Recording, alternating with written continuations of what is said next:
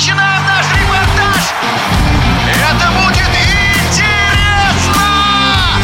Программа о главных спортивных событиях. Спортивный интерес.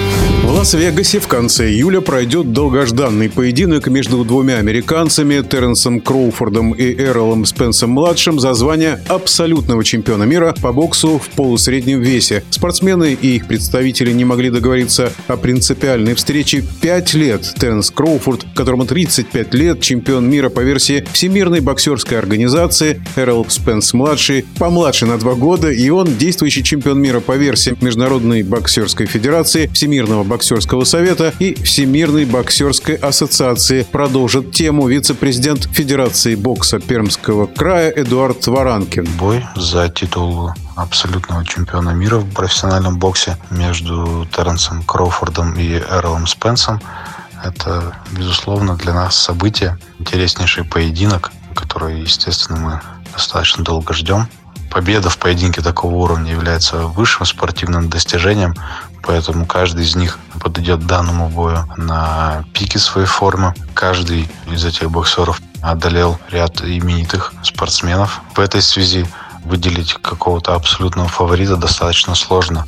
А вообще, бои за титул абсолютного чемпиона мира всегда вызывают какой-то особенный ажиотаж. В первую очередь, потому что они проходят не так часто, и каждый из этих поединков был событием мирового масштаба.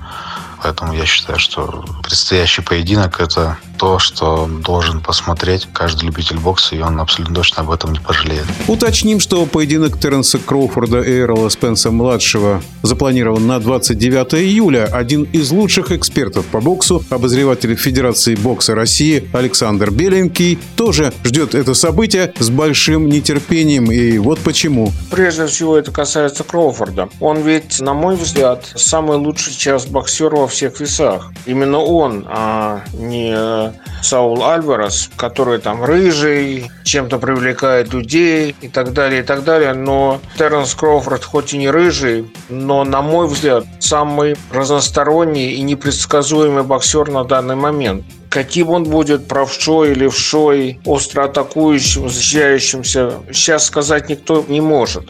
А, я все-таки надеюсь на Кроуфорда. Я даже затрудняю сказать, что в этом бою будет. Мне кажется, что начало его пройдет в том плане, что оба будут как-то друг друга пытаться перехитрить. У Кроуфорда это получится лучше. Где-то раунда с пятого он уже подберет ключи, начнет делать, что хочет, и бой закончится где-то в поздних раундах либо победой по очкам Кроуфорда, либо э, он все-таки сумеет как-то натаскать Эрла Спенса и нокаутировать его. Но я бы не стал на это ставить. При том, что Эрл Спенс, безусловно, самый лучший будет противник у Кроуфорда из всех, что сейчас есть. Спасибо обозревателю Федерации бокса России Александру Беленькому за участие в нашей программе.